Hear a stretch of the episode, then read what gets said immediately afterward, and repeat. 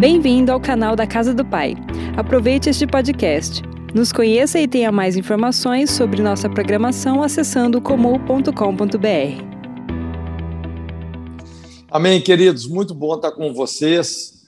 E eu gostaria de dividir aqui rapidamente uma palavra, uma palavra que eu gosto muito. E mas vamos começar orando, né? Vamos colocar esse tempo aqui diante do Senhor. Pai, no nome de Jesus, obrigado pela Sua presença aqui conosco. Nós te invocamos sobre a vida de cada um. Venha o teu reino, seja feita a Sua vontade. Oramos, Senhor, que a Sua palavra, aquela palavra que procede da Sua boca, que para ti não volta vazia, sem antes ter cumprido todo o propósito para o qual ela foi designada, que essa venha aos nossos corações, Senhor, no nome de Jesus. Amém. Amém. Então, queridos, eu gostaria de dividir um pouco com você sobre fé e frutificação.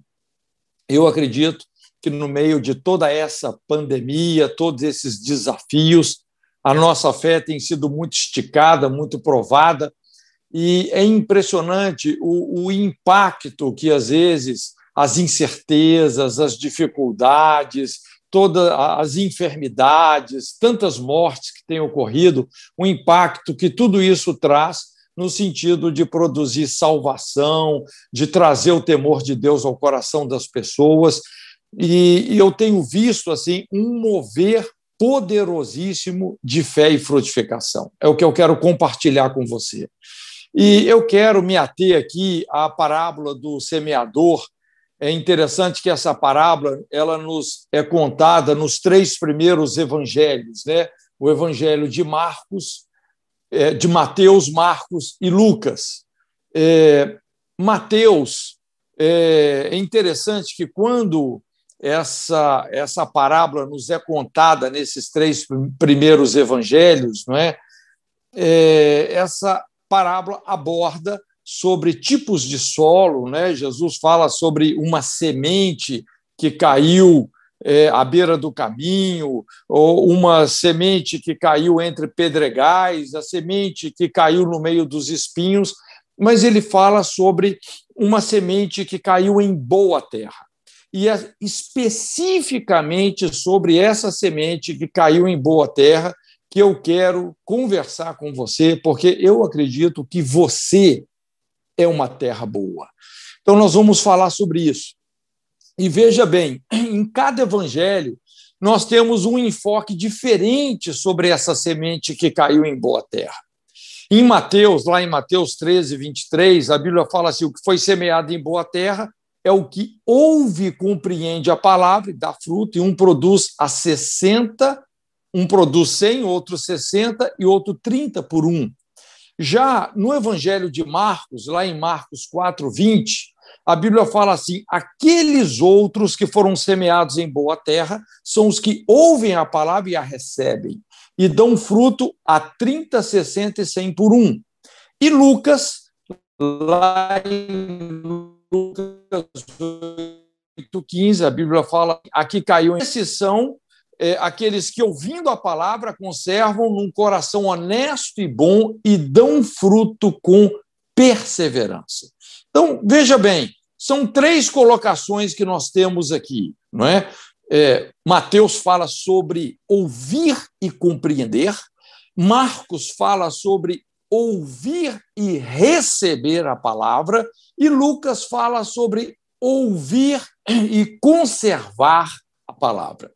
Então, eu chamo isso aqui a dinâmica da fé que nos leva a uma frutificação sobrenatural. Não é? São essas três dinâmicas: você ouvir e compreender, ouvir e receber e ouvir e conservar a palavra. E é dessa forma que nós vamos triunfar, que nós vamos vencer. Como João disse, essa é a vitória que vence o mundo, a vossa fé. Você não tem que ter fé para vencer. A fé já é a vitória que vence o mundo, e é por isso que nós vivemos por fé. Nós não andamos por vista, por sentimentos, mas nós andamos por fé. E é importante entendermos, que é o que nós vamos ver, que a fé é essencialmente relacional. Ela vem do seu relacionamento devocional com a palavra. Não é? é? é importante a gente entender aqui nessa perspectiva que a palavra de Deus não é um livro, mas é uma pessoa, Jesus, o, o, verbo, não é? O nome pelo qual ele se chama é o verbo. É, então é importante a gente entender esse aspecto relacional da fé. Eu acho que muitos de nós já tentamos assim experimentar aquela fé que vem por um pensamento positivo. Às vezes você faz uma força mental, né, dizendo eu creio, eu creio, mas isso não funciona. A fé não é isso. A fé é quando você está buscando a Deus de todo o seu coração e de repente ele fala com você. A voz dele retorna tumba no mais íntimo do seu ser. Deus fala com você. E quando ele fala com você e você reage a isso da maneira que nós vamos falar aqui, você vai experimentar algo sobrenatural.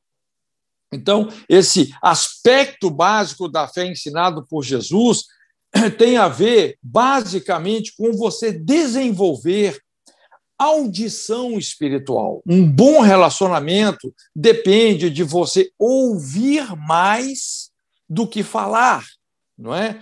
é isso é, é, fundamental. Nós temos, veja, até a nossa anatomia nos ensina sobre isso. Nós temos dois ouvidos e uma boca. Então, o trabalho inicial da fé é ouvir. Nós precisamos de afinar os nossos ouvidos com aquilo que o Espírito Santo quer falar aos nossos corações.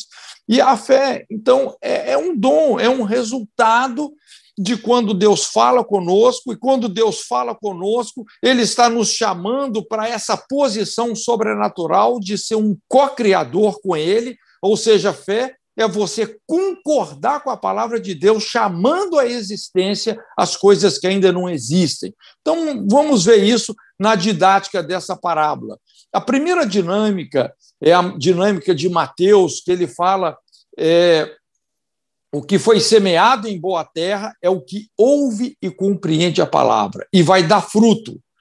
E ele fala: um produz 100, outro 60 e outro 30 por um.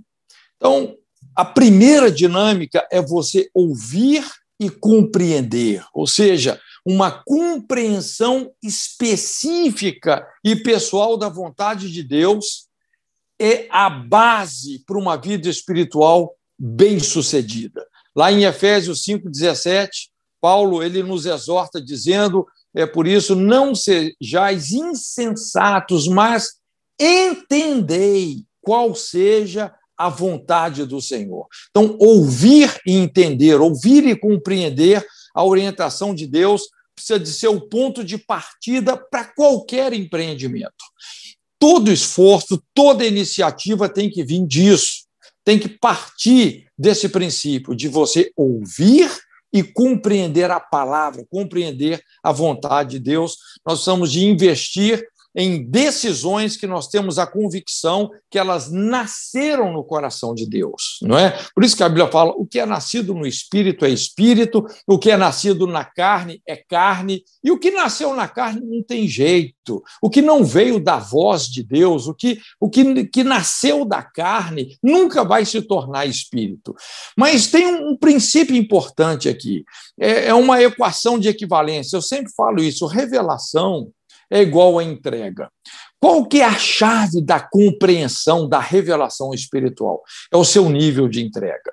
Se você tem 100% de entrega, você vai ter 100% de revelação e entendimento. Você tem 10% de entrega, você só entregou 10%. Olha, a sua compreensão das coisas espirituais e da vontade específica de Deus para você vai ficar bem reduzida não é? Nenhuma entrega, nenhuma revelação. O maior segredo para desenvolvermos audição espiritual é pelo quebrantamento, pela nossa entrega, é sendo um sacrifício vivo.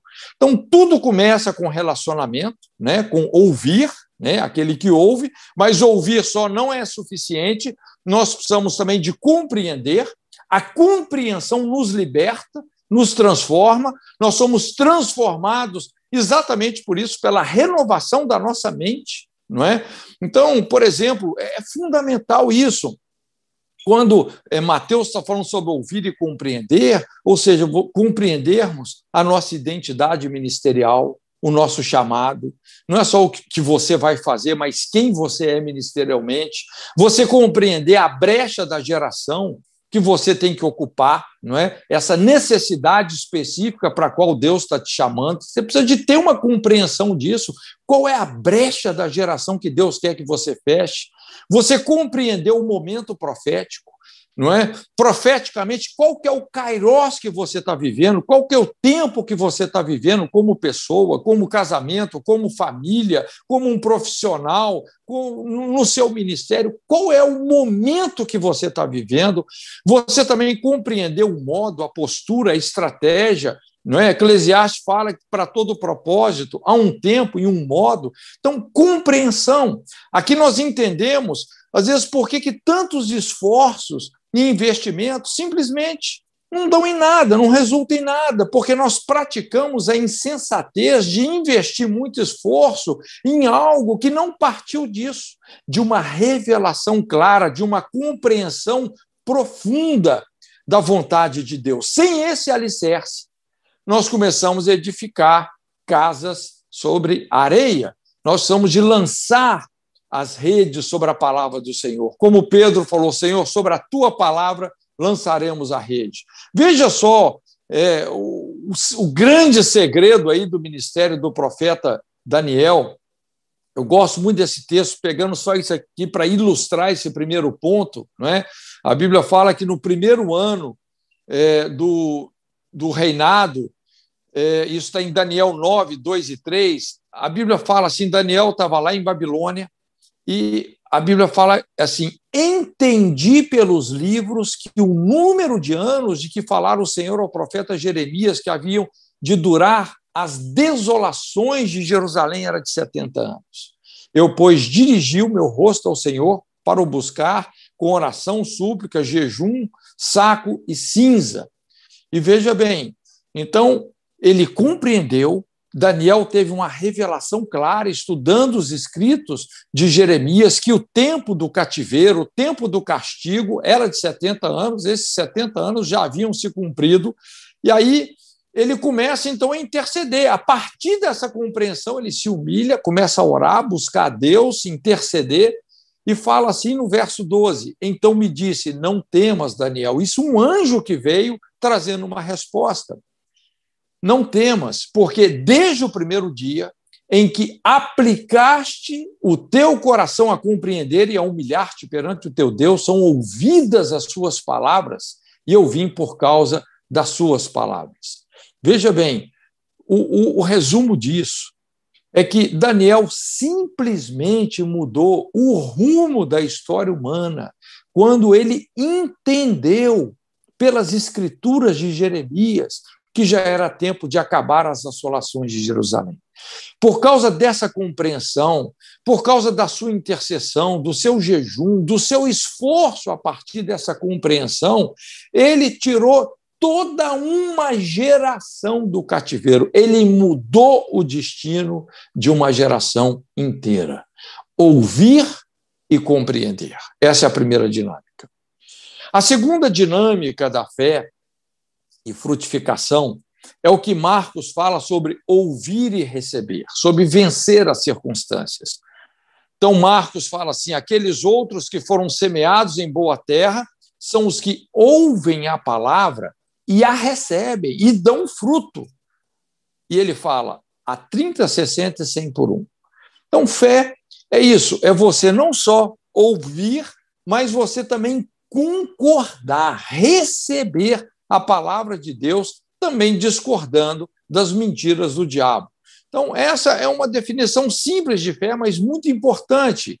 Fé é você agir à altura do que Deus falou especificamente com você.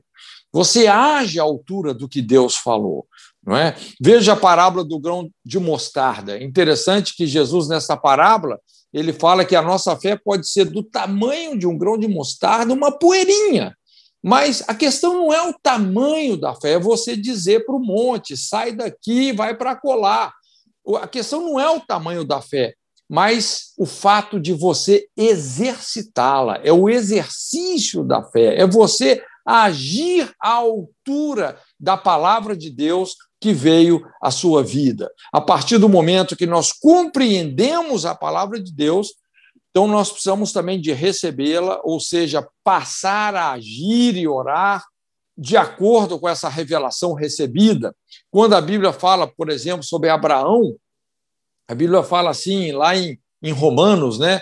Romanos 4, 18, o qual em esperança creu contra a esperança para que se tornasse pai de muitas nações, conforme o que lhe fora dita, assim será a sua descendência.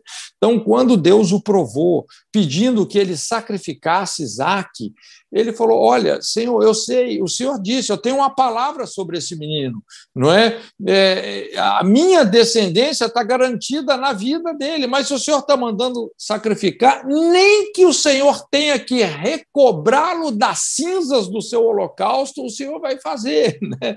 Então, ele creu contra a esperança, e a Bíblia fala que isso lhe foi imputado por justiça. Pensa num homem que não só ouviu, mas ele recebeu a palavra de Deus.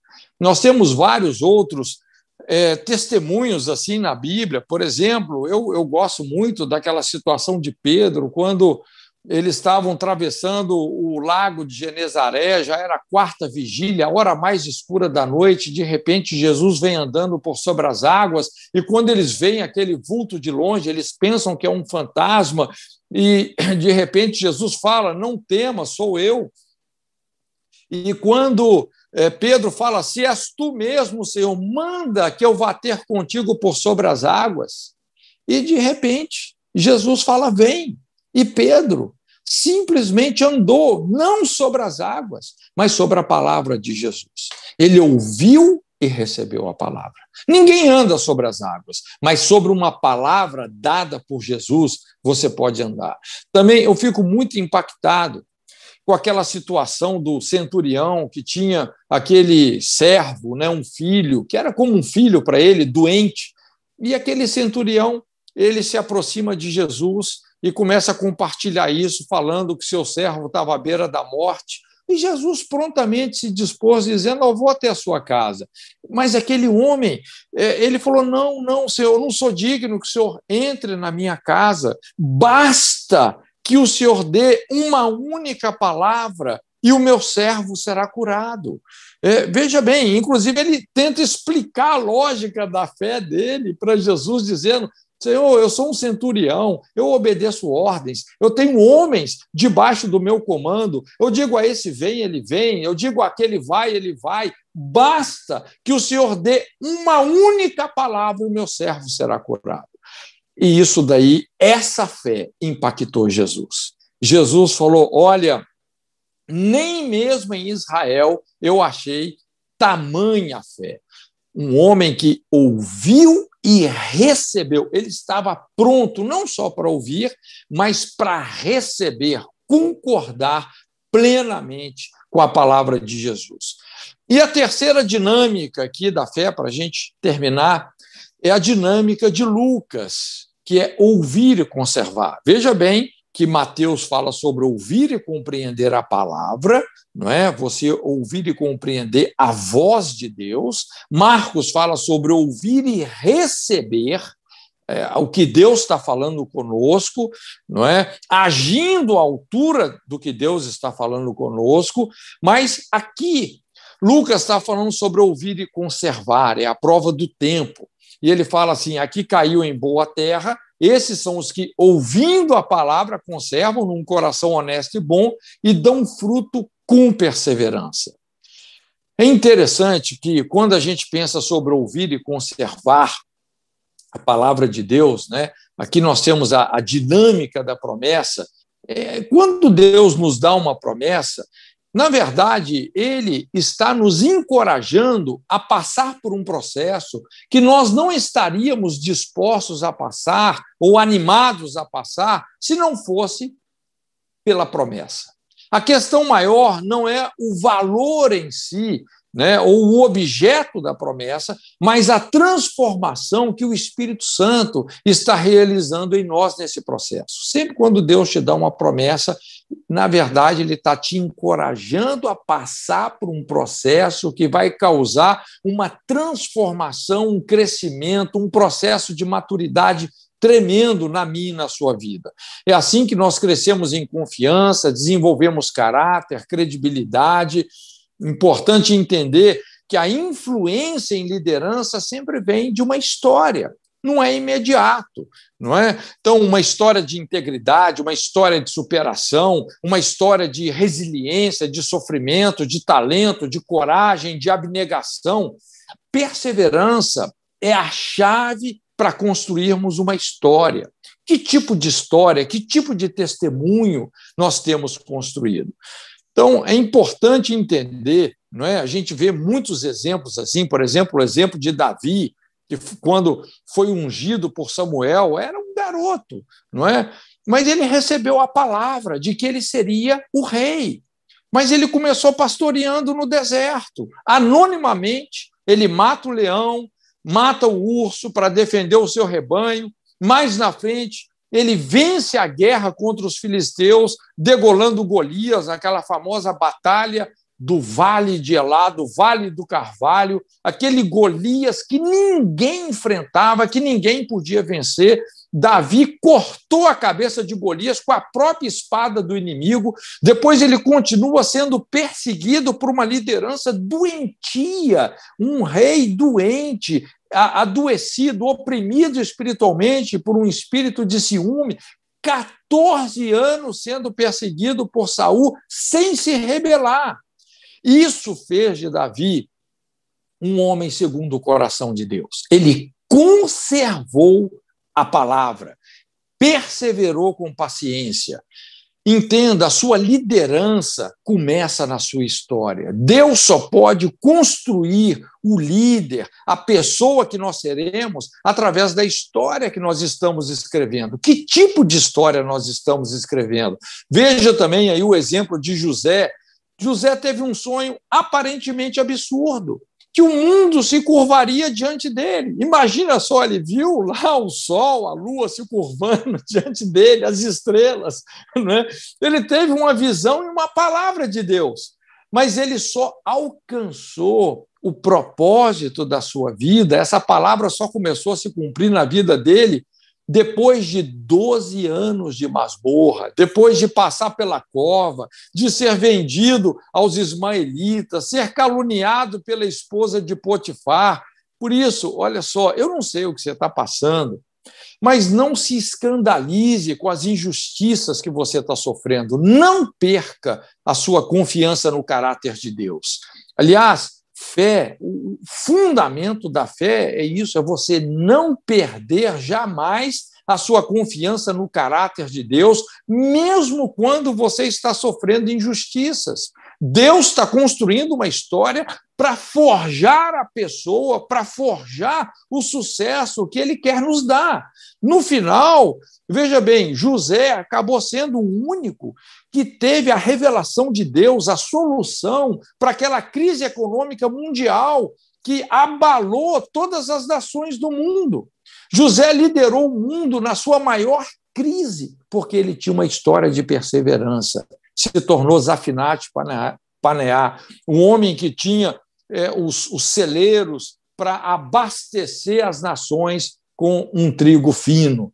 Veja também um exemplo de Moisés, a liderança de Moisés começou depois de 40 anos do deserto, depois de várias frustrações, frustração com a família, com a realeza, com o seu povo, com ele mesmo, né? Porque ele acabou cometendo ali um homicídio, teve que fugir.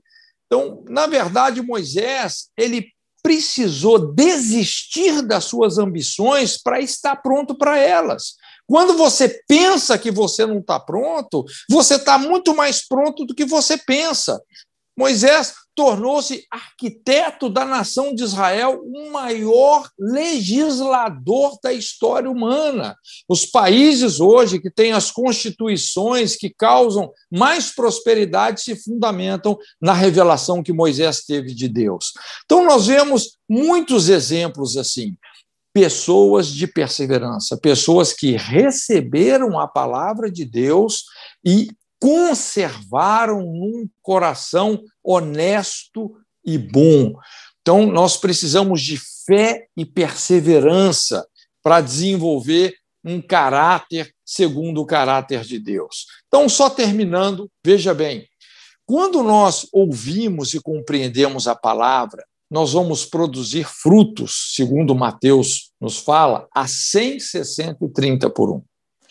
E se você prestar atenção, isso fala de uma certa regressão na produtividade. Ele fala aquele que ouve e compreende é, vai produzir fruto a 100, 60 e 30. Tem uma regressão, não é? Quer dizer que apenas ouvir e compreender não é suficiente para uma produtividade crescente e contínua. Nós não podemos parar nesse primeiro passo. É, ao ouvir a palavra é, e receber, Lucas, aliás, Marcos, fala que nós vamos produzir a 30, 60 e 100 por um.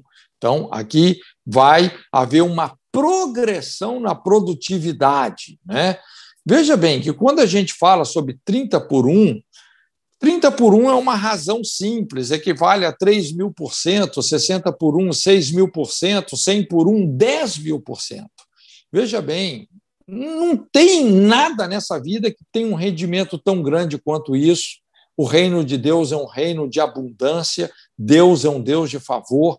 Quando você ouve e compreende, você vai produzir 100, 60 e 30, mas quando você ouve e recebe, você vai produzir a 30, 60 e 100 por um. E Lucas, ele fala que quando você ouve, conserva a palavra. Aqui já não tem mais percentual, ele fala que você vai produzir fruto com perseverança. Aqui já não tem mais matemática, já não tem mais limitação para aquilo que Deus vai fazer em nós, porque é, esse é o poder da frutificação. É aquilo que a palavra de Deus faz quando veiculada através de um coração que ouve e compreende, ouve e recebe e ouve e conserva a palavra de Deus. Qual é a palavra que Deus tem para esse tempo na sua vida? Você tem dedicado a sua vida espiritual no sentido de desenvolver audição espiritual? Então, eu quero deixar esse incentivo com você. É tempo de ouvirmos a voz de Deus. Deus abençoe a todos. Quando você disse, nós não andamos sobre as águas, nós andamos sobre a palavra. E nós precisamos andar, caminhar sobre essa palavra. Então, eu gostaria que você abençoasse agora todos aqueles que estão conectados, estão nos assistindo agora, que você liberasse uma palavra sobre eles em nome de Jesus.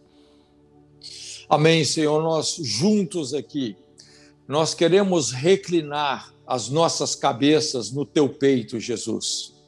Queremos ouvir as batidas do teu coração. Sim, Senhor, e nós te invocamos com todo o nosso ser, com uma só voz, uma só alma, um só espírito, um só coração. Venha o seu reino, venha a sua voz, que o Senhor possa bradar dos céus. A sua voz é poderosa, a sua voz, ela é, desbrenha as, a, as rochas, ela faz as servas parir, ela quebra o cedro do Líbano. Senhor, que a sua voz venha de encontro ao coração de cada um de nós, aqueles que estão juntos agora nessa reunião. Que a sua voz venha aos nossos corações de uma maneira clara. Senhor, que cada uma dessas pessoas que estão ouvindo essa palavra agora, que elas possam ter uma experiência de ouvir a sua voz, uma experiência de fé, Senhor, uma experiência indelével, marcante, Senhor, que vai colocar as nossas vidas espirituais no trilho, no rumo, Senhor, no nome de Jesus. Senhor, eu não sei o que, que essas pessoas estão necessitando agora, qual é a necessidade delas, a dificuldade delas, o empecilho que elas estão enfrentando, Senhor, mas que a sua voz venha, Senhor, trazendo compreensão, Senhor, que a sua voz possa realmente é, é, dissipar todas as trevas, trazer uma compreensão clara, um discernimento profundo daquilo que o Senhor espera de nós nesse momento e nesse tempo, Senhor. Deus, e levantamos a nossa voz também para abençoar a sua igreja, dizer que a sua igreja vai prevalecer, é a coluna e firmeza da verdade.